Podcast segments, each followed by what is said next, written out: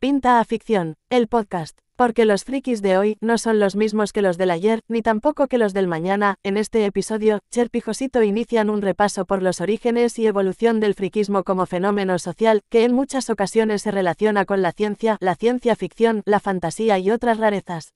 Acompáñanos por este paseo desde los primeros frikis hasta más o menos nuestro nacimiento en 1977. Pinta a Ficción es el podcast en español que recorre la ciencia ficción de 0 a 1000.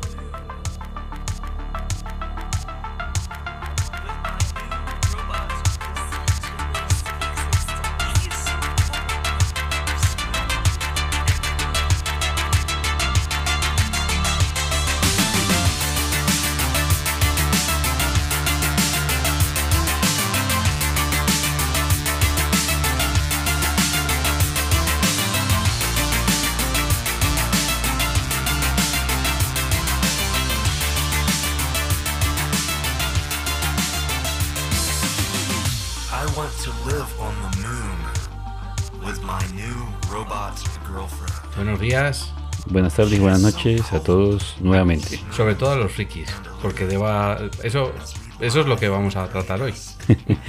Hoy mm, es- fue difícil intentar organizar el, el- el cronograma porque no sabemos exactamente cuándo empezamos a hablar de frikis y cuándo no.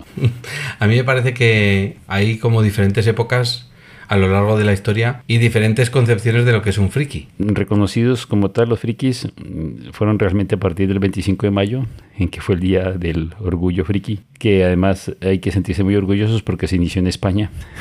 Mi mujer me felicita todos los años. Eso fue, fe- eso fue en el 2006, más o menos. Y que un grupo de, de- de seguidores de foreros del hilo de Universal Marvel. Vamos a hablar de frikis. Vamos a Ah, hablar de o- frikis o- y vamos a hablar, vamos a empezar hablando de lo que sería el término friki, de dónde viene, qué evolución a lo largo de la historia ha tenido ese término, por qué se le aplica a determinadas personas, cosas como series, películas, cómics y demás que tienen que ver mucho con el término friki, ¿no? Sí, originalmente la palabra friki se utilizaba, viene de la palabra de inglés freak, que hace referencia a las cosas extrañas, extravagantes, raras. Y originalmente se usaba para nombrar personas que tenían alguna anomalía física, como las mujeres barbudas, los hombres elefantes, los enanos, entonces ellos eran los freak. Después este se fue ampliando al friki- a los frikis, que son personas que eran raros. que Raros en general. Sí, que no entran dentro de la, la normalidad. Ujú. Entonces, eh, la, la RAE en el 2012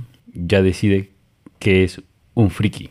¿no? Que, que, por cierto se puede escribir con K o con Q, friki y friki. Que suene, lo importante es que suene friki. Que suena friki, ¿no? Que suena raro. Y dice que es una, una persona pintoresca y extravagante. Bueno, no sé, eso. Yo conozco muchos que no son pintorescos y no son extravagantes y son muy frikis todos. Vale. Eh, luego también hay eh, la revista muy interesante, tiene una definición, habla sobre que el término friki es una palabra que procede, como has dicho, del inglés, eh, que también significa estrafalario, extraño, y que originalmente se usaba para nombrar a esas personas que tenían alguna anomalía, física. De hecho, la primera película que hemos encontrado que trata el tema se llama de hecho Freaks. Es una película de terror del año 1932 que curiosamente mm, buscando información he visto que dentro de la lista de películas de terror la primera está Psicosis en Film Affinity, la tercera es El Resplandor son dos grandes películas. Y esta que yo no he visto nunca, pero que tengo la intención de ver, es la número 2, con un 8,3 de puntuación. O sea que esta peli tiene como sus protagonistas a este tipo de personas que trabajan, por ejemplo, en un circo, la mujer barbuda, el forzudo, el enano, el tal. Es la que popularizó el término freaks, bueno, freaky, y, y la que dio nombre a este fenómeno de algo raro, algo, extravaga- algo extravagante, algo, algo que, Hombre, que se date- sale de lo común. Date cuenta que en esa película salía un hombre que era un dorso. O sea, no tenía ni brazos ni piernas. Entonces, en, esa raro. en los años 30, eso, eso primero que rompía esquemas y también marcaba el- la, la imagen en la pantalla. Vale. Y una cosa curiosa es de que este, este dorso, que era un dorso solamente con la cabeza, lo cargaban, ¿verdad? Y la persona que lo cargaba era su hijo. Ah, lo llevaba como a cuestas. Sí, sí, el de la película, realmente el de la película, el real era su hijo. Vale, vale.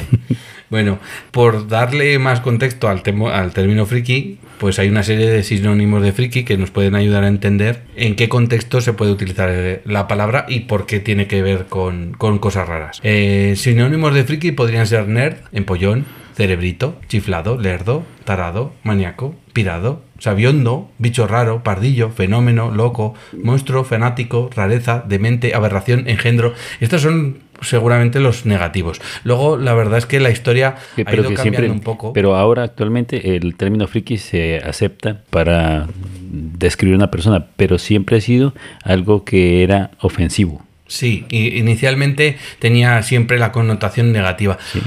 Hoy en día quizá no En ha Latino- perdido esa parte en negativa. Latinoamérica, en Latinoamérica se utilizó durante mucho tiempo la palabra nerd o nerdo. El- en real- realmente no lo traducíamos al nerdo, que sería la traducción, sino decíamos el nerd.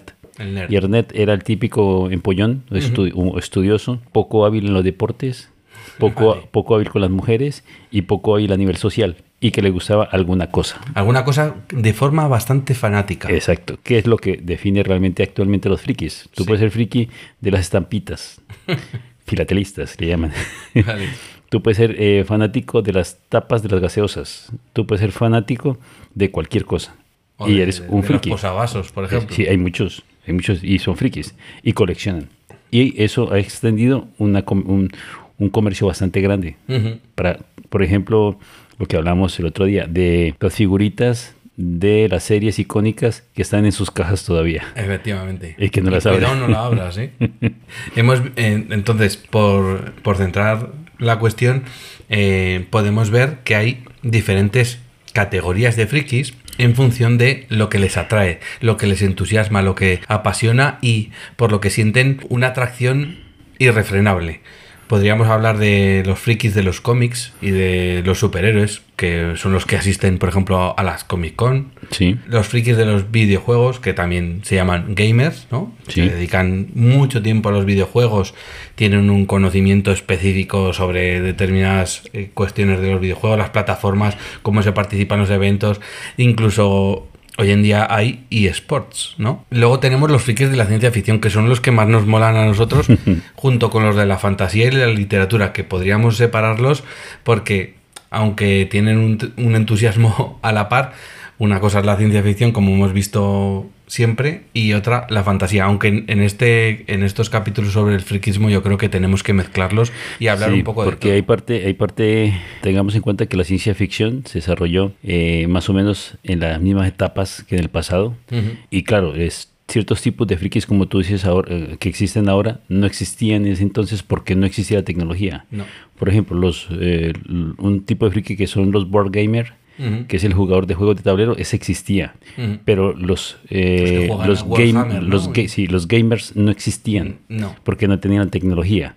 Los cosplayers, pues tampoco porque o, eras, o, o te dedicabas a actuar o no puedes hacer eso. Pero sí existían los, los roleros, que es un tipo de friki, ese ha si- ha sido el, el típico eh, de dragones y mazborras. Di- Dungeons and Dragons. Sí, exacto. Y existían los wargamers, que son los que juegan a la guerra. Sí. Entonces, todo este tipo de frikis fueron evolucionando poco a poco y apareciendo algunos. Por ejemplo, el, el geek no existía. Ese soy yo. Eso, pero no existía. Tú eres ahora actual. ¿Por qué? Porque son los que aman la, la tecnología. Y después están los fanboy. Pero en ese entonces no existían series suficientemente largas como para ser fan. Mm. No existían, por ejemplo, no es una serie como Star Trek que tiene no sé cuántas películas y no sé cuántas eh, Mm, cuántos no capítulos. existía. No existía. Entonces, ¿de qué eras? fe- ¿De qué era? No, podía claro. O por ejemplo el tema de frikis del anime y del manga, que es otro tipo, que son los otaku, porque además tienen, los otaku en este caso, eh, son, fan, son fan del anime y el manga porque les gusta mucho la cultura asiática, La japonesa. comida, la, pa- la- la- la- forma de hablar, incluso lo aprenden el idioma. las costumbres. Entonces, cuando alguien es muy friki de algo, normalmente intenta indagar o aprender todo lo que puede sobre ese tema, porque le interesa mucho, le interesa mucho y eh, lo quiere comprender y, disfrutar en su en- en- bueno en- en- desde todos los puntos de vista. Entonces por ejemplo los otaku son alguien que no solo les gusta el anime y el manga que es una de las cosas por la que a lo mejor se sienten inicialmente atraídos pero luego eso les lleva a ser fan a ser fans de, del sushi o de o de la cultura japonesa o de la cultura coreana en general de la cultura asiática que tiene este tema del anime y el manga Pero esto es, eh, eh, esto es algo que ocurre, que la sociedad fue gestando durante Mm. décadas y realmente no fueron conscientes de hasta dónde había llegado Ujú. cuando se, se inauguró el Día del Orgullo Friki Sí. y decidieron reunirse y se organizó la primera reunión en Callao y se convocó. Pensaban que iban a aparecer tres o cuatro pringados ahí. tres o cuatro frikis. Y aparecieron más de 500 personas. La policía no esperaba. Tuvieron que desalojar la plaza. Bueno, fue una locura.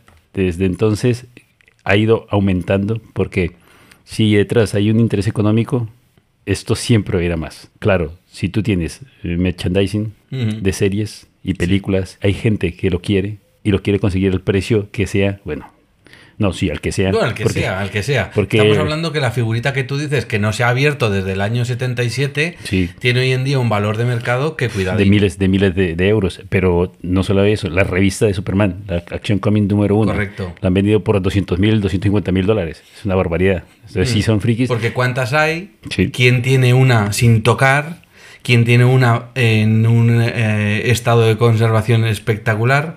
Entonces, todo eso son objetos de deseo, en este caso, por, porque una parte de- del, del friki es coleccionar no solo conocimiento sobre un tema, Sí. sino también objetos. Como tú dices, hay un mercado al, eh, en torno al mundo Muy grande, friki muy grande. de determinadas cuestiones. Y libros, eh, justamente hace poco, para preparando este capítulo, me leí un libro sobre el, eh, Trae tu hijo al lado oscuro, cómo ser un padre friki. Y voy a decir un par de frases que me encantaron, que decía, una universidad, después de muchos estudios, encontró que el friki existe y además se reproduce. Efectivamente. ¿Por qué? Porque, voy a decir las frases, frases textuales, porque la naturaleza también es una hija puta y a las mujeres se lo hace pagar teniendo que reproducirse. Así, y ahí llegan los frikis. y en ese momento triunfan, ¿no? Madre mía. Bueno, la cuestión es que este término, como vemos, ha ido evolucionando a lo largo de la historia. Los amantes de los cómics sí que es verdad que son de los primeros, diría yo, porque el cómic como tal, eh, pues desde los años 30, 40 ya estaba funcionando y tenía pues mucha gente que, que los seguía, pero sí que es verdad que un poco después, a lo mejor en los 50, 60, 70, es cuando esa cultura de coleccionar cómics y tal, por, por ejemplo lo vimos en la película eh, del protegido. Don Cristal, Sí, ¿no? Mr. Glass. Mr. Glass, es un Coleccionista. fanático coleccionista de, de cómics, de hecho tiene, eh, tiene muchísimos. Y ese sería posiblemente el el- la imagen de lo que tendríamos como friki de, de- de mediados del siglo pasado, ¿no? Sí, lo que ocurre es que éramos, éramos, lo digo porque todos somos frikis en algo, éramos un, un pequeño porcentaje de la población. Y además éramos marginados y rechazados por nuestros gustos. Me encanta que te incluyes. El Internet nos dio la posibilidad de ponernos en contactos con otros tíos que yo a veces leo algún libro y digo, este tío es un friki. o sea, si tú, siendo friki, encuentras a otro que dice, este tío es un friki, pero mucho, entonces dices, ya estoy en mi sitio, estoy en mi lugar. Estoy leyendo lo que debo. Y aparte, yo creo que un poco lo que sí que es verdad que ha ocurrido en los últimos. En la última parte del siglo XX y sobre todo en el principio de, 2000 de los 2000 y demás, es el hecho de que las nuevas tecnologías, la comunicación, la globalización, ha hecho que, lo, que unos frikis encuentren a otros frikis de su mismo, de su mismo tipo y que se creen comunidades que y no se- discusiones y discusiones, foros y demás. foros en donde películas o personajes como Spider-Man, X-Men, hay películas, hay muchas películas, y discuten sobre las películas, discuten sobre los poderes que tienen los diferentes super- superhéroes. Y realmente los que son frikis reales terminan refiriéndose a los volúmenes publicados en los cómics, en donde en el año 78 salió publicado en el número 3 que... Y ellos llegan a tener tanto conocimiento sobre todo esto. Y si ya no hablo de Batman y Superman, porque también todos mm, las películas, que fue lo que es más comercializado últimamente, las personas se popularizó ante ellos, eh, los frikis realmente van a la parte más, más que más, más de leer de, de esta parte de los, de los cómics. Pero ah, también existió otra vía por la cual se crearon muchos frikis, que fue por, a través de los libros de ciencia ficción que ya sabemos que la ciencia ficción en los años 40 tuvo una explosión por, por los avances tecnológicos y Sí. creó series espectaculares, Mm. de, sea, trilogías de libros o cinco libros. Ujú. Poca gente los leía, pero la gente que los leía se volvían entusiastas Ujú. y los seguían de forma continua y cuando se encontraban con otros se identificaban y podían ser felices hablando de un tema que a los otros- para los otros les parecía un- alguna locura. Yo en este caso lo que te diría es que hay una serie de libros, como dices tú, que sentaron las bases sobre todo de pues de esa cultura en torno a la ciencia ficción, a la fantasía y demás, eh, que junto con los cómics, como decía, que desde los años 30, 40, eh, pues mm, influyeron en la imaginación de un montón de, de niños de esa generación. En el caso de los libros, podemos hablar de libros como El hombre invisible, que ya en 1897 H.G. Wells eh, abrió ahí un melón, o libros como por ejemplo 1984, que es un libro de 1949 que ya hemos hablado en alguna ocasión, eh, de este autor que es George Orwell, Orwell y que tiene pues libros como Rebelión en la Granja, homenaje en este caso, pues otros libros como Crónicas Marcianas o la saga de Fundación, como tú decías, no, a veces no es solo uno, a veces yo te diría que por ejemplo de la saga Fundación los que mejor los, los que le recomendaría a la gente serían los tres primeros. Luego hay como otros seis o siete más, pero creo que creo que todos todos no hay que leerlos. Yo creo el, la, lo que hay que leer, yo creo que serían los primeros cinco libros en donde en el quinto, en teoría, se cierra el capítulo de fundación, porque los otros ya son como historias adheridas Sí. que no sé, no sé. O por ejemplo en el ámbito de la fantasía, pues El Señor de los Anillos que Ese, por ejemplo, no, nunca me ha gustado El Señor de los Anillos y nunca lo he leído. Vi las películas, pero Mm. creo que de ese estilo solamente leí El Hobbit, que me pareció buen libro, pero jodieron la película, porque el, el libro era para una película, no para Sí, tres. no para tres. Yo decir que es mi libro favorito, que te lo recomiendo encarecidamente. o sea, sí, el Hobbit está muy bien. Eh, no, no, El Señor de los Anillos. El Señor de los Anillos, es que, me- no sé, no, no, Bien. no voy con la fantasía. Yo soy más de fantasía. Por ejemplo, en Dune, de Dune sí me gustó cuando lo leí hace muchos años, Ujú. porque cuando ellos explicaban los trajes, cómo funcionaban, Ujú. era tecnología. Ya. Y entonces yo decía, a ver, ¿cómo una tecnología coge tu pis y tus eh, desechos y los convierte nuevamente recicla? Yo, esa tecnología quiero saber cómo es. Bueno, yo la verdad es que creo que tanto, por ejemplo, en torno a Dune o a Fundación, pero sobre todo a otras sagas de libros, en, el, en concreto, por ejemplo, en torno al Señor de los Anillos y el universo de Tolkien, hay oleadas. De hecho, hay una so- la sociedad Tolkien Hay infinidad, hay infinidad. eh, hay muchísima gente que es fan. Este hombre creó una lengua para... Era, él era lingüista y creó una lengua para el libro. O sea, se tiró 20 años mm, que de lo que parecía inicialmente El Hobbit, que era un cuento escrito para sus hijos, Sí. nació todo un universo y Sí. ese universo Es para que, ha mira, calado en, un dato, en la mente un de, dato de curioso toda la que gente. un dato curioso que el otro día revisábamos es que los frikis hemos llegado a ser tan representativos y tantos por dos motivos. Uno, porque el friki ese aislamiento que normalmente llevan Ujú. los, los convierte en personas que leen. Sí. De sus cosas raras leen. Les De lo que permite- les sí, interesa. es lo que interesa. Y al desarrollar la capacidad de lectura, normalmente los frikis tienden a ser buenos estudiantes. ¿Por qué? Porque tienen una habilidad de lectura desarrollada a través de los libros de, de Sí. ciencia ficción. Si tú coges un libro de ciencia ficción de 1200 páginas y después en el colegio te dan uno de 200 páginas para leerte, Te parece poco. te parece, claro, te lo lees en fin de semana. ¿Qué ocurre? Pues llegaron a- hemos llegado a ser profesionales y hemos llegado a tener capacidad adquisitiva grande y por eso hay frikis que cobran, compran revistas y Sí, objetos por 10 mil, 20 mil euros. Yo he de decir que del Señor de los Anillos, por cerrar este tema, que tiene unas, depende de la edición, pero tiene en torno a 1100, 1200 páginas. Yo recuerdo que las últimas 250 me las leí en una tarde-noche. Ya no quieres dejarla. Y no pude dejarlo hasta, creo que fue, creo que lo terminé un, un día a las 4 de la mañana porque no podía parar. Entonces, solo lo he leído una vez, pero lo tengo que volver a leer.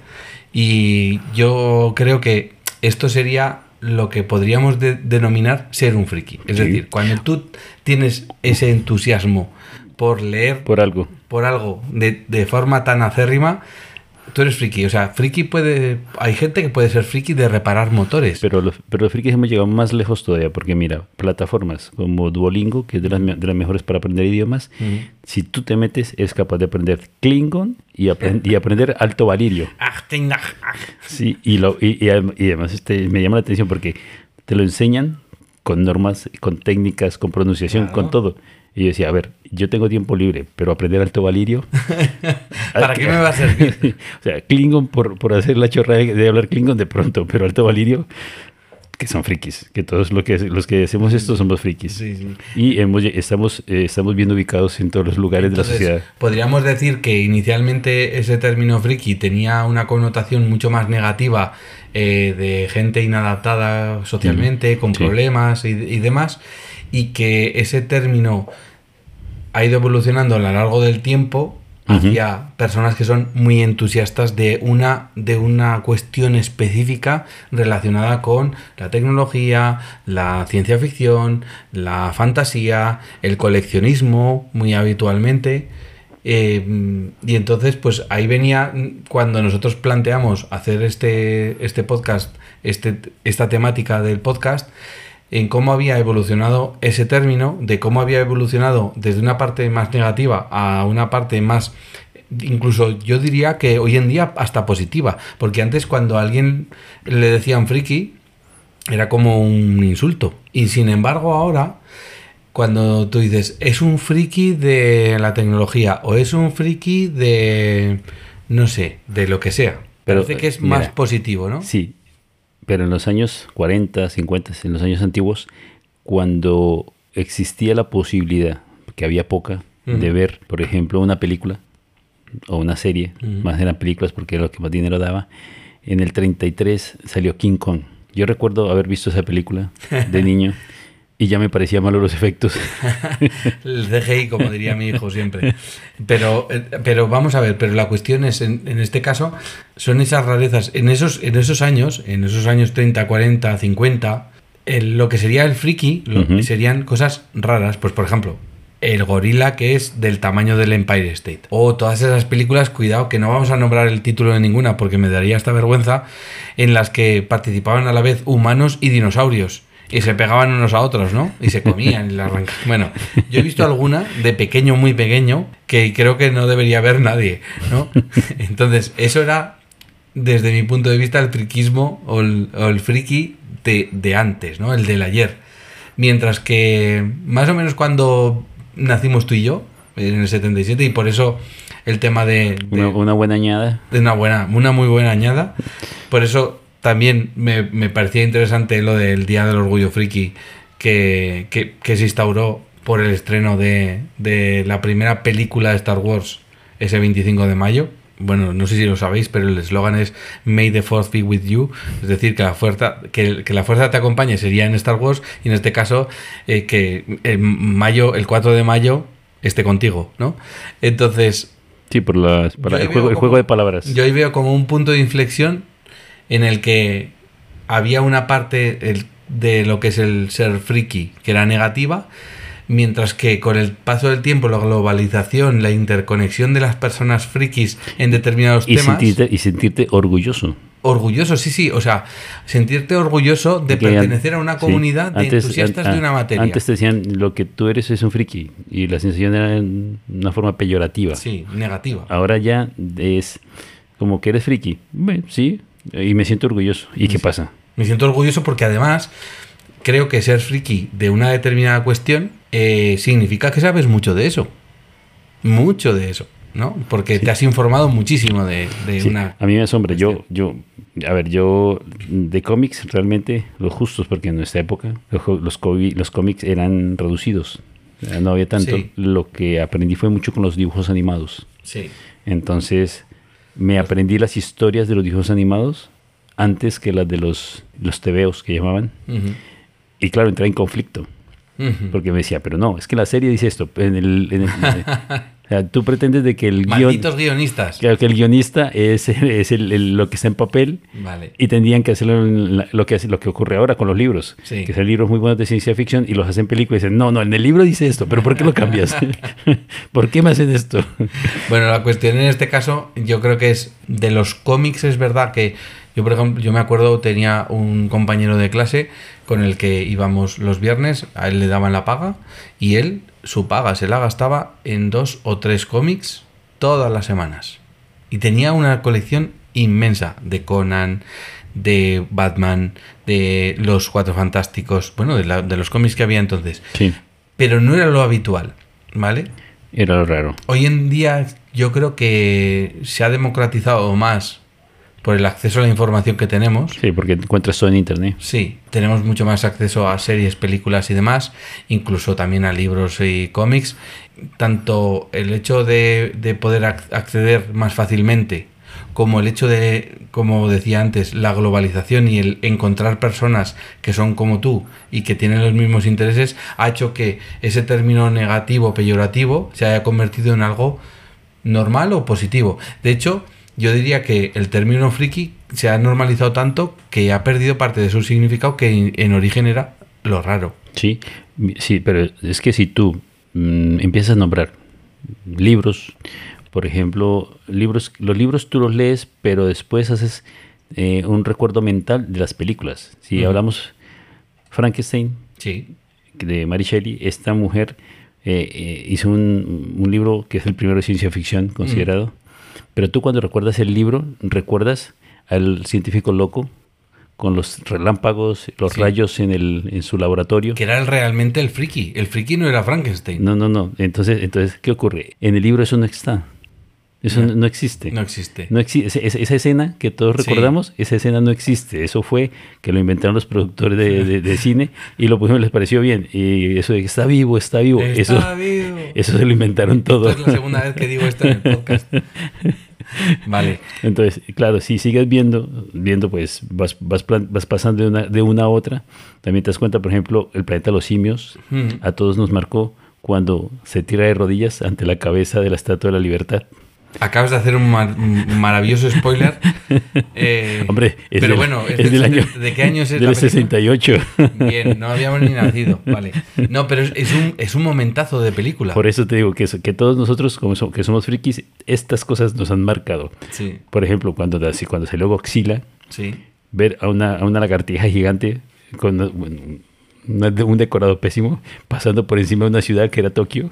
Entonces dijimos, hola, la, la que se va a liar. Yo diría que en este caso, eh, en vez de ver Godzilla, la original, lo que habría que ver es Pacific Rim y Pacific Rim 2, que son dos buenas, buenísimas películas que retratan mucho el monstruo pro- de la, que proviene de las profundidades marinas porque se ha abierto una puerta interdimensional y hay que luchar mundo. contra ellos, ¿no? Contra los gallo. Con los, contra los gallos. Entonces, todo evoluciona y, y mejora. En este caso, los efectos especiales afortunadamente han mejorado.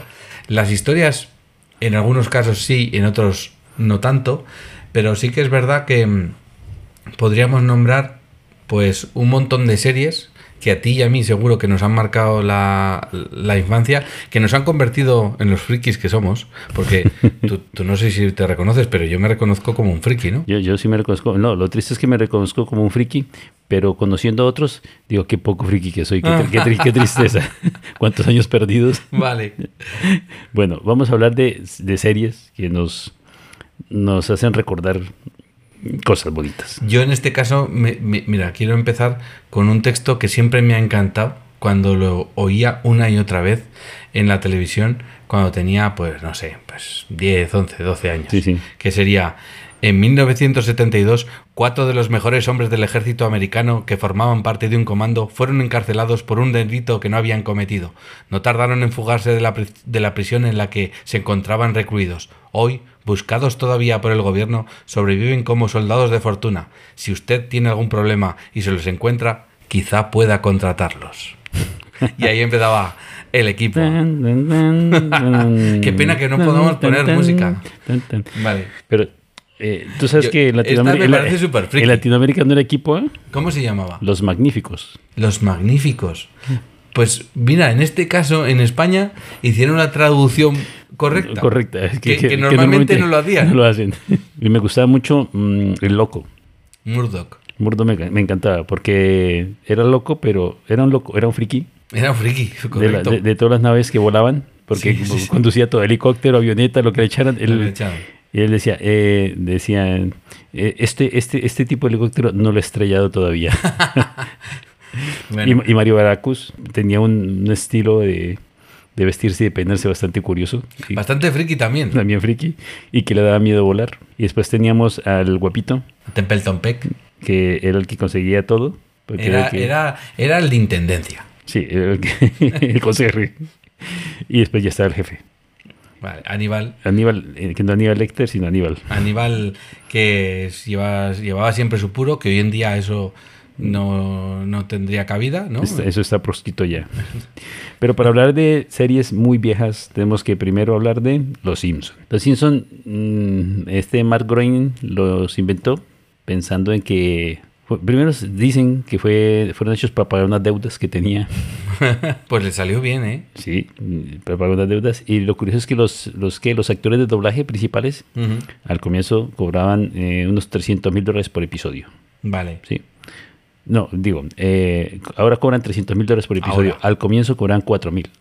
Vale, pues la, la- el, el tema ha cambiado bastante. Claro, claro, es que date cuenta, ¿cuántos episodios tienen? Tienen 24 por temporada, son 33 temporadas, pues haz cuentas. No me sale. no me sale la cuenta.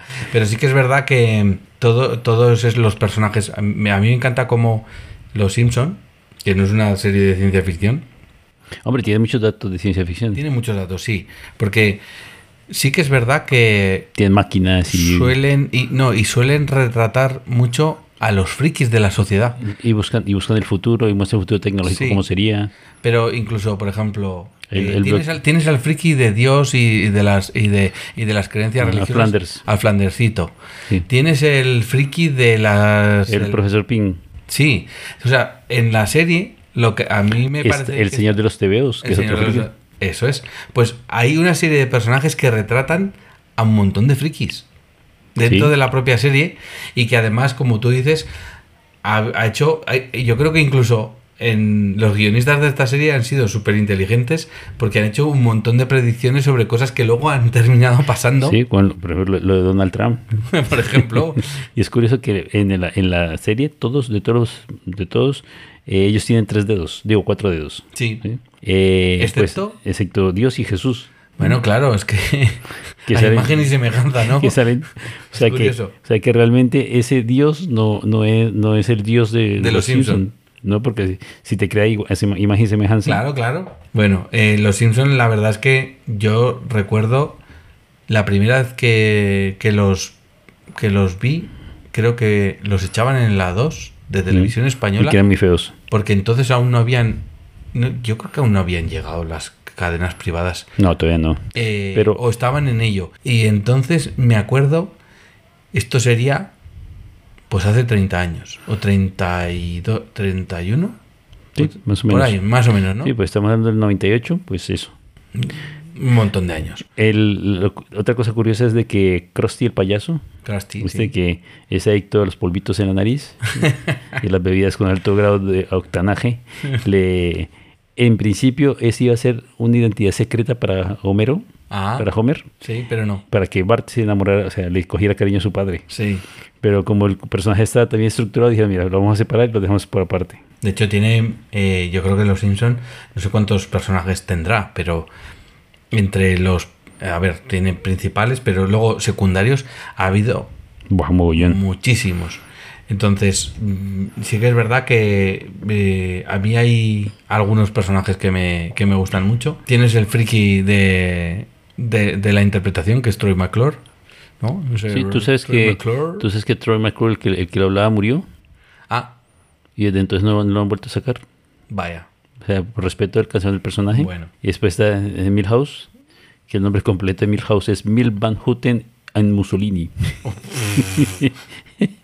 Madre mía. Bueno, la serie tiene mucho, mucho, mucho, mucho. Tiene unas de terror, que son las de, las de la, la- la Casa del Terror, que Claro. está, muy bien. Y pasemos a otra. No sé si, si, si recordemos Matrimonio con Hijos de 1987, que duró 10 años hasta el año 97. Yo sí. Me encantaba porque el marido amargado ahí. Una pareja disfuncional total norteamericana, así una crítica total a la sociedad norteamericana en los años 90. Él trabajaba, ella se quedaba en casa, eh, tenía unos hijos que no eran muy inteligentes, el único normal era el perro. el único normal. Sí. Y eh, este hombre trabaja mucho y el día, yo recuerdo mucho un capítulo que me, me hizo reír, que ella, eh, la mujer iba muy arreglada, era guapa y está, tenía un Sí. buen- buen cuerpo, pero era muy, como sería barrio bajera, se diría. Ah. ¿sí? Entonces, ella siempre quería sexo Ah. y él no porque estaba cansado siempre. Y el día, y llegó un día que fue el día del trabajador, y ese día él dijo, sí, yo sí quiero, y ella no. Pues hoy vas a cumplir, porque es el día, el día del trabajador. Madre mía.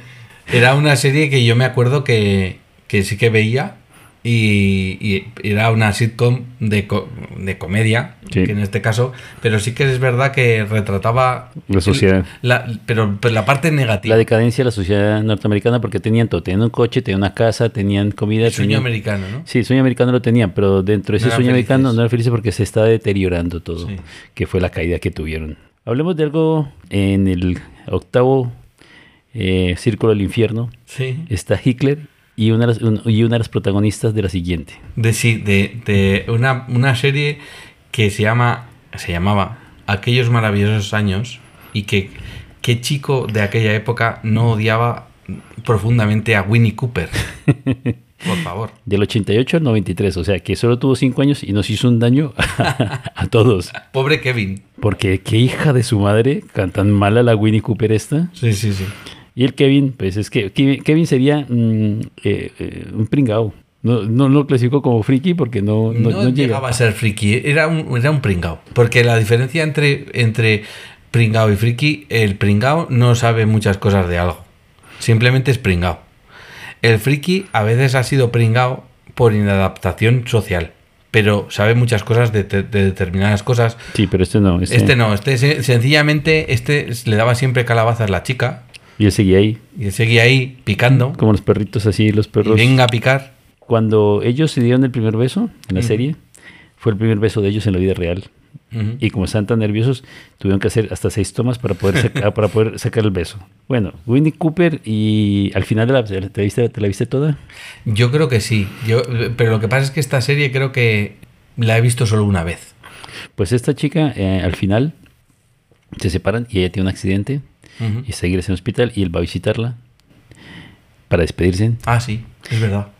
Pues fue una escena muy conmovedora, muy tierna, porque ya está con heridas en el rostro y él está ahí, le llevó, no sé, un osito de peluche, una cosa de estas, y él, ella eh, eh, lloró, ella lloró, ¿sí? Fue una escena muy bonita. Esa escena nunca estuvieron juntos. Fue hecha por separado. ¿Y eso? Porque él est- ellos están estudiando y Ah, no podían, no- vale, no, pueden vale, coi- no- vale. no pudieron coincidir. Vale, vale, vale. Entonces ese final se hizo así. Y el que le escribió el libro, el, el- el Sí. que, el que se escribió el argumento, dijo que le preguntaron que por qué, siendo lo que los norteamericanos siempre pretenden terminar las series de una forma bonita y agradable, ¿sí? con el amor y y ganamos los buenos, ¿por qué, los, ¿por qué terminaron separados? Y él dijo, por dos motivos. Uno, porque en la vida real tú nunca terminas con la chica que, con, que te enamoras en el colegio. y segundo, si terminas con ella, terminas odiándola. Como matrimonio con hijos. Exacto. Entonces, dio, dio, dio sus motivos y la verdad es que al decirlos sonó muy claro. Vale, pues vamos a cambiar de estas dos mm, series, tanto Matrimonio con hijos como Aquellos maravillosos años, que fueron dos grandes series de los años 80, con otra de finales de los 80 y hasta el año 90, que me parece esta sí que es verdaderamente friki. ¿Qué nos marcó? Centrada en ciencia ficción. En este caso, hablamos de ALF, eh, del inglés forma de vida extraterrestre o amorfismo lejano fantástico, que es, una, es, es un ente que viene del planeta Melmac, que nació el 28 de octubre de 1756, Ujú. que viaja a lo largo del, del espacio porque Melmac está a 6 parsecs mm, en un supercúmulo que es el Hydra Centaurus. Bueno, pues este ser acaba aterrizando en una familia norteamericana Ujú. eh, que también son bastante frikis, pero, son ¿Pero un poco mejor avenidos. Pero que, pero que este Alf, eh, ese no era su nombre. Ujú. Él se llamaba Gordon Shumway. Gordon Shumway, vale. Entonces Gordon, Gordon fue una parodia. Sí, O sea, Los escritores dijeron que era una parodia de ET, Sí, el sí, extraterrestre que pertenece, pero que se les fue de la mano. se le fue de las manos. Porque la gente empezó a cogerle cariño. Porque les parecía un, un, un- un- personaje gracioso. Y al principio, al principio, el Alf tenía que ser alcohólico. Vaya. Entonces, por eso, porque tenía, la- por eso tenía las- la, la postura de "Ah, estar hablando así, comiendo así y querer beber. Y entonces cambiaron el exceso de bebida por el exceso de comida. Ya. Pero que decían que eran para niños, entonces que mejor no, no, no íbamos a mezclar. Que en este caso hay que decir que lo que más le gustaba a Alf era el zumo de gato, Mm. ¿vale? De hecho, la familia tenía un gato y iba persiguiéndolo todos los días, que tenía ocho estómagos y que tenía que ir llenándolos de zumo de gato o de algo parecido. Y la verdad es que a mí lo que más me gustaba de Alf creo que era el humor ácido y sarcástico y cómo, y cómo se las colaba siempre al padre. Yo creo que el padre lo dejaba también porque le gustaba las locuras que hacía. Vale. Es curioso que en, este, en esta serie cada capítulo lleva el nombre de una canción famosa y por eso las ponían. Entonces, y de eso iba más o menos el capítulo. Eh, Paul, Paul Focus, se llama, ¿no? Él realizó, él realizó el show. Dijo que la cancelación se debió a que, en teoría, la NBC no quiso, eh, no quiso renovar. Pero mm, dicen las malas lenguas de que probablemente hubo algún problema con los actores. Ya, que ya no querían seguir. Eh, sí, porque tenía una mala relación con un actor específicamente y era el padre. El padre que tenía. Es que el padre yo creo que tenía mala leche. Tenía mala leche. sí. Vale. Bueno, pues esta, esta, es- es- esta sí que es ciencia ficción, porque evidentemente había un extraterrestre. Cuando hablemos de extraterrestres, seguro que sale Alf Y venía en su nave espacial. y, de- y venía su nave espacial. Que vendió, que vendió su inodoro de oro para comprarle un coche a... Eso es friki. Sí. Sí. o no? Vale. Después otro más friki todavía, Venga.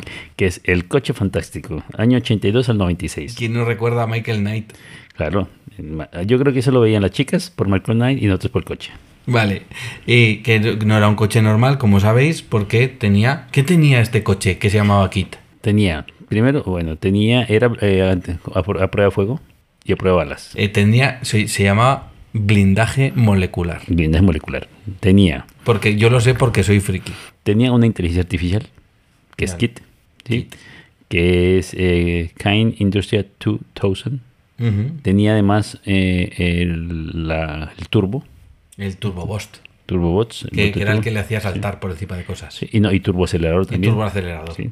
Tenía el, el asi- asiento eyectable y al, que al final le pusieron un láser en los últimos capítulos para defenderse de otros. Sí. Y, te- y cambiaba la matrícula. Y cambió la matrícula, que todos deseamos Y eso. tendría con- tenía conducción autónoma. Porque a veces Michael Knight saltaba por la ventanilla para ir a por un tío que iba en una moto o cosas por el estilo.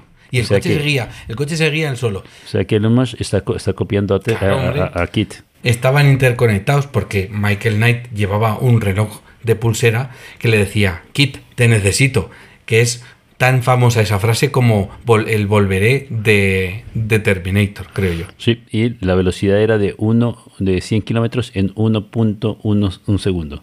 Madre mía. O sea que casi como los Tesla. Era un Pontiac Firebird Trans Am, ¿vale? Y tenían varios. No sé si sabes Sí, para que tenían como seis o siete. Sí, Algunos sin motor para simplemente hacerlo volcar, moverlo. Y luego este coche iba transportado dentro de un camión que llevaba el símbolo de Industrias Night, que era un caballo de ajedrez y que era, pues, tenía, había un, un señor muy rico, ¿no? Que era el dueño de Industrias Night, que era el que promovía toda esta investigación y desarrollo, esta IA, el coche, y contrataba a Michael Knight, que era un señor que había tenido un problema de memoria del pasado porque de repente un día aparece y no sabe de dónde Sí, está, sí. no sabe quién es. Y, después, y, de los capítulos que recordamos, aparece Goliath, Era un camión. un camión que tenía el mismo blindaje. Blindaje molecular, vuelvo a repetirlo por si alguno no se ha quedado con el nombre. y que lo conducía el hermano gemelo de Michael Knight. Bueno, yo de- y yo te diría que aparte de, de este, salió en un episodio, y esto no sé si la gente lo recuerda, otro coche que era una especie de copia que se llamaba Cat. Sí, blanco. Y claro, había, aquí era como uno contra otro. Bueno, La competición a ver cuál era mejor. sí. Eh, en este caso, yo creo que el coche fantástico marcó una época en cuanto a lo que las series mm, que introducían nuevos avances revolucionarios. Y el Cóndor. a- ¿eh? Y el Cóndor. Y el Cóndor. El Cóndor, que era la moto es, que Sí, también... el- o que el ta- halcón callejero. sí. el halcón callejero, Sí. que lanzaba mm, balas y, gra- y granadas y tenía, bueno, que era espectacular en ese momento esa moto. Aquí tenía mucho que ver con el tema de, de ciencia y tecnología. O sea, sí. Sí. que es verdad que en esos años 70, 80, yo creo que había muchas series que se centraban, como El Coche Fantástico, en avances tecnológicos como bastante futuristas. Porque dime tú que la autoconducción de los coches Imposible. eso ni olerlo entonces y una inteligencia artificial pues tampoco. Pero en este caso los guionistas lo- y los productores y, lo- y el- y la serie en sí era capaz de pues de meternos en una historia que yo como niño me creía y me, me encantaba. Sí, es como la historia, una historia que a mí no me, no me terminaba de encajar, era esta de El Gran Héroe Americano. Sí, pobre, pobre mozo. Era un tío normal, Sí. majo, buena gente. Sí. Bueno, tiene un encuentro con, esta, con una nave extraterrestre y le dan un traje, que ese traje le confiere superpoderes. Ujú. Parecido al de Superman, volar, en tener la capacidad de ser invulnerable a las balas, bueno, todo. Pero ¿qué es lo que no lleva el traje? Eh, sí, lo llevaba, sino que este se lo olvidó, lo perdió. Vaya. Un libro de instrucciones. Entonces este fue aprende, a- eh, error, aprendizaje. Sí, sí, prueba error. Exacto. Como sabemos, eh, es la forma de aprender cuando, cuando no quieres leerte el manual de instrucciones. lo que pasa. Pues este era como nosotros. Al final eh, era muy divertido porque siempre que te... re- Primero cuando volaba, volaba de una forma que te causaba ansiedad. Era bastante absurda y parecía que siempre se la iba a dar. Sí, y se la daba. Y se la daba, claro. Y claro, él luchaba, Ujú. Pero luchaba contra villanos de poca monta. Esta era de humor. Esta era una serie. Divertida. Sí, era una comedia de estas de. Yo creo que eran capítulos cortos. Y de hecho, mm, no sé si tuvo un par de temporadas, ¿no? Sí, tuvo un par de temporadas, pero fue divertida. Después tenemos uno, yo creo que el, el primer bloque grande que generó un montón de frikis, Sí. que son los expedientes X.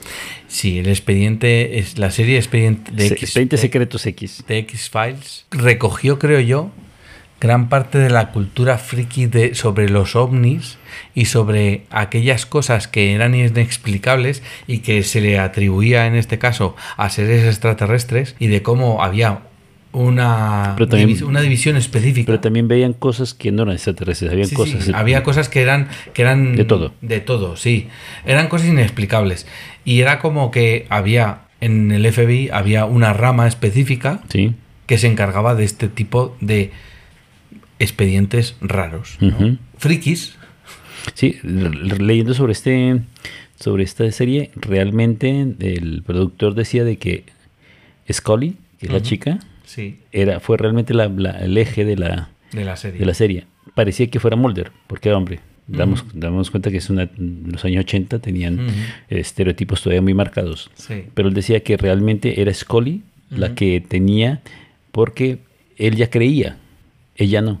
Ella era escéptica. Entonces todo giraba en torno a su Él, escepticismo. te- sí, él tenía, él tenía esa visión más abierta en el sentido de que pensaba que todas esas cosas podían ocurrir, mientras que ella siempre ponía, ponía peros o ponía, ¿no? Que siempre discutía que todas esas cosas pueden, pudiesen ser reales y no estuviesen relacionadas, pues, por ejemplo, con, con algo más normal. no, no tan X, ¿no? Si tú sabes por qué salió esta serie, ¿No? porque se hizo un estudio En 1991 y este estudio lo hizo un psiquiatra con gran renombre, John E. Mack, demostró de que existían aproximadamente más de 3.700.000 ciudadanos norteamericanos que aseguraban haber sido abducidos por alienígenas o haber visto algún ovni. Cuidado, que son muchos. Entonces, entonces claro, la- los de la empresa de televisión dijeron 3.700.000, eso es mucho público. Porque esos son los que han dicho, Sí, los que se han atrevido después- a decir que les han abducido. Y después están los hermanos, primos, cuñados, familia. Esto, eh, aquí, aquí hay, aquí hay público, aquí hay público. Y, Aquí hay un y por eso, pues, decidieron hacerlo. Pero tú sabes quién iba a ser eh, la chica de los expedientes Mm, X. No lo sé. Iba a ser Pamela Anderson. ¿Ah, sí? Sí, iba a ser Pamela Anderson. Pues yo creo que le pega más el papel de Dana Scully a la actriz que, que realmente lo hizo. Yo creo que lo hizo, lo hizo bastante bien porque es una mujer bastante centrada, fría. La verdad es que ahí, ahí afuera hay algo. Algo ahí afuera. Y de hecho la NASA ahora mismo, con cierta parte de desclasificación de las fuerzas aéreas norteamericanas, están haciendo, tienen en Estados Unidos un comité. Y cuando se ponen en Estados Unidos y crean un comité para investigar y hablar sobre algo, sobre un tema, es porque creen que, el- que tiene Que hay algo. que hay algo y que tiene interés y que ya se puede, ya Y- está no, la y que- sociedad preparada y para no, y que ya no- asumirlo. y que no pueden ocultarlo. Sí, es como que, eh, eh, oye, que es que esto cualquier día nos va a petar, vale más que lo organicemos, que lo tengamos bien. mm, Sí, porque la frase, la frase, las frases que han dicho son las siguientes. Ellos en ningún momento han dicho origen extraterrestre. No. Ellos han dicho no es de origen humano. Deja mucho. Deja mucho porque ¿de dónde es? El Sí. espacio. Hay algo que realmente no es humano. Vamos a hablar de una serie que probablemente muchos hombres y mujeres Ujú. hayamos, yo creo que no sé si más hombres o mujeres, porque estamos repartidos, que es Set, Set and the City. Es una serie donde muestra cuatro mujeres.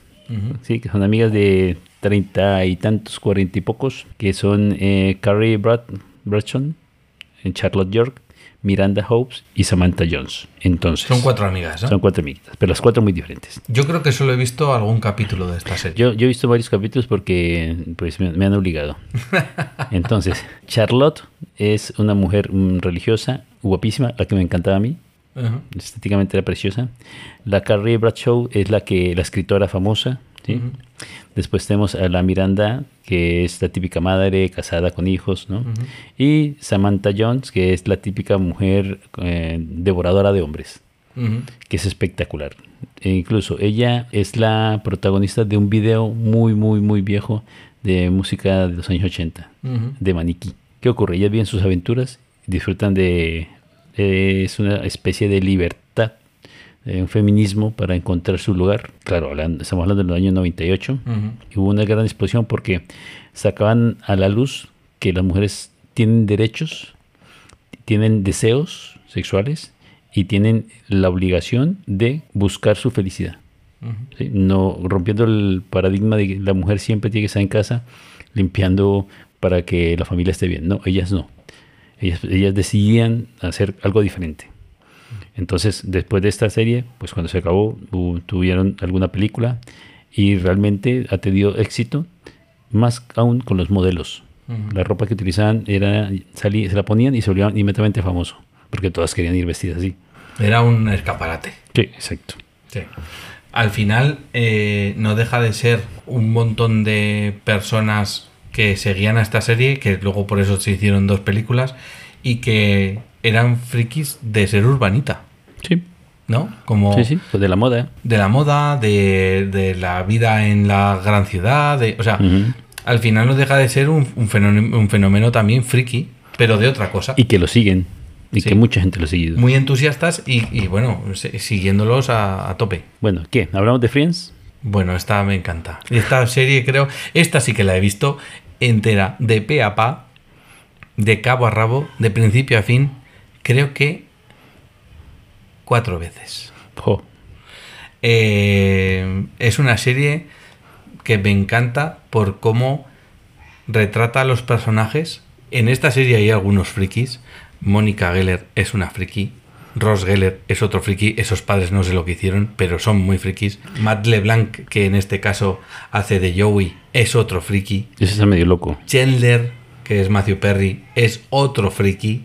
Y Jennifer Aniston en su, en su círculo Hombre, Jeffrey Aniston, eh, Es ella, ella- ella- eh, generó una tendencia de, de- de vestirse y peinarse. Sí, el sí, peinado de ella se, se popularizó por todo el mundo. Todos querían vivir así. Y si hablamos de la friki más friki de toda la serie, Phoebe, esa es Phoebe. Su canción es Mellycat. que estaba loca. Era una persona bastante loca. O sea, en general es un elenco bastante ecléctico de personas y, personal, y personajes, porque son personas que, que cada uno tiene un personaje tan diferente. Y lo que a mí me gusta es como ese ser amigos, por eso la serie se llama Friends, conviven juntos, se enamoran unos con los otros.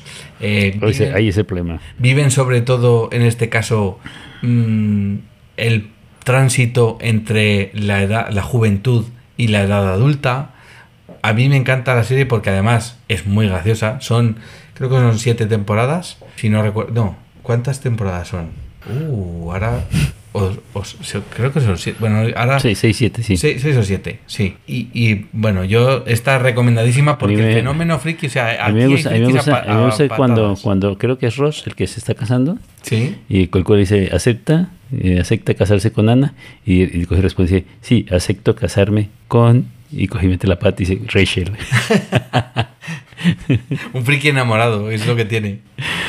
Es, eh, hay que decir que en este caso, mm, David Swimmer, que es el que hace de Ross Geller, es un paleontólogo muy, muy famoso, eh, doctor en paleontología, friki de los dinosaurios, de los fósiles y demás.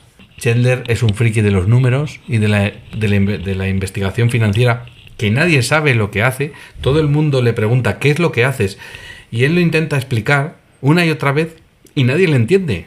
Porque es tan- hace una cosa tan específica, un trabajo tan específico, que nadie, nadie le entiende. Entonces, eh, yo sí que diría que en esta serie, aunque no hay ciencia ficción, No. aunque no hay fantasía, No, pero te- te sí, que te hay marcan. sí que hay frikis por... Y, y te marcan. Hay un montón de frikis por metro cuadrado. Sí, porque mira, los actores hicieron, cuando empezaron hicieron un pacto que era algo bastante eh, raro en ese entonces, en donde fueses hombre o mujer ibas a cobrar lo mismo. Porque antes cada uno cobraba diferente, entonces se pusieron de acuerdo y cada uno iba a cobrar lo que querían. Que era Y- bastante. Que era bastante. Y el último capítulo, que es el último Dios, se llamaba, fue visto por 52 millones de espectadores en Estados Unidos. Eso es la primera vez que lo echaron. Sí, eso es una, es una barbaridad, un montón de gente. Eh, marcaron una época, transmitían una comedia divertida y te hace recordar y pasar buenos momentos. Y que ser friki no, es, no está exento de, como decías tú antes, de reproducirse, Claro, de pero- tener amigos. A ver, a ver, pero es que si tú te das cuenta, en Friends, los que eran frikis, todos eran guapitos. Ah, vale. A ver, es que el problema del friki es que sea feo. si eres friki y, y eres guapo, eres interesante y, Ah. y tienes gustos atractivos. que es diferente. Vale. Bueno, eh, es una serie que además ganó un montón de premios Sí. Y que yo recomendaría que la gente la, la vea al menos una vez. Porque Es divertido. merece la pena. Tenemos a Fran Fine, la niñera. Mm. ¿Te acuerdas de ella? Era una, una- una mujer de barrio del Queens, de barrio, Ujú. y se fue a trabajar en la casa de un rico, de un Ujú. productor de, de teatro muy rico, para Sí. cuidar a sus hijos. Eh, claro, estos son de, como de origen inglés, Ujú. muy estirados, y ella llega allí con su forma muy del pueblo a tratar de vivir con ellos, y él termina enamorándose de ella. Hay un choque cultural. Pues, Son muy- frikis uno de los otros. Sí, exacto, brutal. Pero también tiene un mayordomo que, que es súper gracioso porque tiene un humor muy ácido.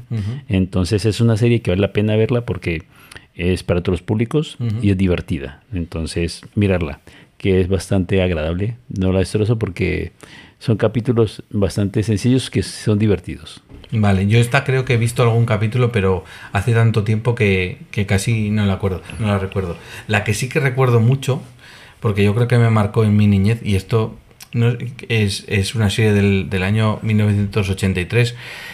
Yo creo que, que todos, me marcó la primera vez que vi a una persona comerse un ratón blanco. A todos les marcó. Es, es V. La, la serie V, que en este caso eran unos extraterrestres que venían a la Tierra, que venían encarnados en cuerpos mm, de persona, human- hum- humanoide, pero en realidad debajo de, su, de una piel sintética eran lagartos. Y como tal, pues comían mm, cosas vivas como ratones blancos, ¿vale? Eran, eran muy, muy avanzados tecnológicamente y se les conocía como los visitantes, de ahí el, el nombre de la serie de V. Eh, llegan a la Tierra inicialmente parece que son amiguetes, pero luego lo que quieren es conquistarnos y entonces sale una resistencia que yo me acuerdo cuando aparecía por ahí el coronel Tucker, que era el jefe de la resistencia y luchaban para liberar a la Tierra de una invasión extraterrestre que yo creo que nos marcó a todos. Sí, porque mira, yo creo que fue una época en que este Kenneth Johnson, que fue el que la hizo, claro, date cuenta que es en el 83, entonces teníamos todavía bastante vivo esta parte de los delitos y crímenes que cometieron eh, a nivel de los nazis. Entonces eh, cogió los regímenes fascistas que había en ese momento y los metió dentro de, dentro de una los- ciencia los ficción puso en ciencia en ficción. ciencia ficción y de esa forma la gente fue capaz de digerirlos. Porque si tú vas a ver el holocausto judío o vas a ver eh, cómo eliminan un montón de personas, pues no es agradable, son noti- noticias que no agradables. Pero cuando tú le pones ciencia ficción, las cosas cambian, porque es capaz de alejarte un poco del problema y analizarlo. Entonces, los efectos especiales para montar fueron bastante malos para nosotros, pero en en ese momento fueron Para innova- nosotros, pero innovadores. entonces eran la bomba. Eran innovadores, sí. Y la frase, la frase icónica de ella, que era, los visitantes vienen en paz. Sí, Y la mala, que estaba muy buena, sí. Dayan. Diana. Diana uf, estaba espectacular. Y luego empezamos, luego empezamos a tener una mezcla entre las dos razas, ¿no? Me, Sí. me suena. Sí, donde crean un híbrido, que era una, una niña, Sí. Que además creció súper rápido, Sí. llegó a la esencia y tenía poderes telequinéticos. Porque claro, tenía una parte de la, la apariencia humana, pero tenía una parte de los poderes que entre comillas tenían estos visitantes. Yo creo que a nivel de sociedad, V es recordada por todo el mundo. De hecho, luego hicieron un remake de la serie que bueno, estuvo, estu- no está fue- mal. no, estuvo divertido porque la, la chica, la protagonista, es una, mujer espectacular, Ujú. actuó muy bien. Segundo, la- los efectos especiales fueron mm, de buena calidad. Claro, pues más actuales. Sí, pero lo que falló realmente esta serie fue que no le dieron un final. Hicieron dos temporadas y la cortaron. dejaron y colgada. la gente quedó cabreada por eso. Es que estas cosas últimamente las hacen bastante. Es que de verdad que no tiene que ser así. Si no sale, si, si desde minuto cero no empieza a resultar rentable, hazlo bien o no lo hagas. no lo hagas. Correcto. Y después de recordar V, yo creo que vamos a, a- detenernos aquí Sí, vamos a hacer un pausa porque se- se nos está alargando mucho. te doy- todavía tenemos varias series que explicar. y muchas películas. Entonces, las series y las películas que nos marcaron a nosotros frikis de 45 años o un poco más, el próximo capítulo las veremos y nos emocionaremos un poquito. Vamos a ver esas eh, series y películas más, más actuales, entre comillas, y también mm, un poco como cómo va- creemos que a lo mejor puede evolucionar ese término friki eh, pues en los próximos tiempos, ¿no? Hasta la próxima. Adiós, adiós. Pinta a Ficción, el podcast. Sumérgete en nuestras historias y disfruta alimentando tu imaginación. Suscríbete en las principales plataformas de podcast como Spotify o iVoox entre otras. Síguenos en Facebook e Instagram buscando Pinta a Ficción. Más información en nuestra web pintaaficción.super.site.